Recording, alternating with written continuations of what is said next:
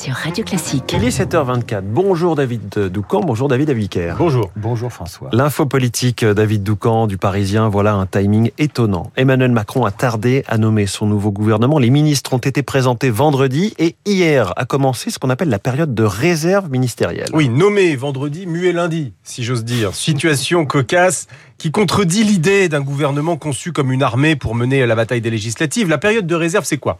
C'est un usage qui prévoit que les ministres n'ont pas le droit, dans ce moment électoral, de faire usage de leur fonction d'autorité pour influencer les scrutins. En clair, pas d'annonce nouvelle, pas de défense d'un bilan, rien qui puisse avoir un retentissement médiatique lors de leurs activités officielles. Résultat de cet étrange timing, plusieurs ministres ont essayé d'utiliser les deux derniers jours, c'était samedi et dimanche dernier, pour s'exprimer vite, vite avant euh, la période de réserve, mais patatras.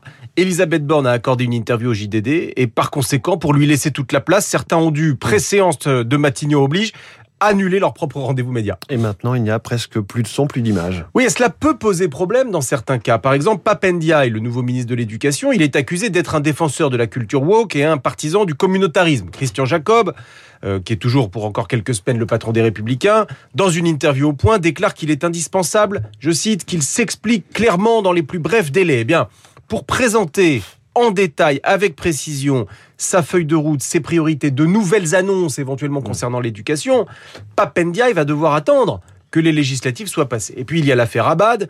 Cela n'aurait pas été inutile de pouvoir faire quelques annonces nouvelles, euh, retentissantes en matière d'action gouvernementale pour essayer de monter le son euh, sur un autre sujet.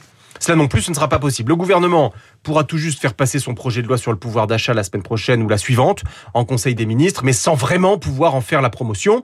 Euh, Emmanuel Macron a souhaité prendre son temps euh, pour nommer son gouvernement afin de retarder le lancement de la campagne des législatives. Paradoxe, euh, l'arrivée des ministres donne le coup d'envoi, mais le gouvernement ne jouera pas les premiers rôles, au risque de laisser euh, Emmanuel Macron seul aux avant-postes. Voilà, on aura donc des réponses dans trois semaines. Merci, c'était l'info politique de David Doucan, aussi à lire chaque matin dans le journal Le Parisien. Merci David. Les titres de la presse, David Abiker, à la une ce matin, des pâtes. Oui, des pâtes, des tagliatelles même pour être précis. Le prix des pâtes augmente et c'est la une de la Croix qui illustre avec cet exemple les raisons de l'augmentation des prix. Macron dans la spirale du pouvoir d'achat, c'est aussi la une de l'opinion avec le projet de loi sur le sujet qui devrait être débattu en juillet. Tension sur les prix interrogation sur les retraites. Macron entretient le flou sur la réforme. C'est la une du Figaro. Les retraites ou le pouvoir d'achat. À la une de Libération, l'affaire Abad. Pourquoi la position du nouveau ministre est intenable? La presse quotidienne régionale ne dit pas autre chose. Un gouvernement déjà sous pression, titre l'Est républicain, idem pour le Dauphiné. L'intéressé se dit révolté en une du bien public et son accusatrice traumatisée.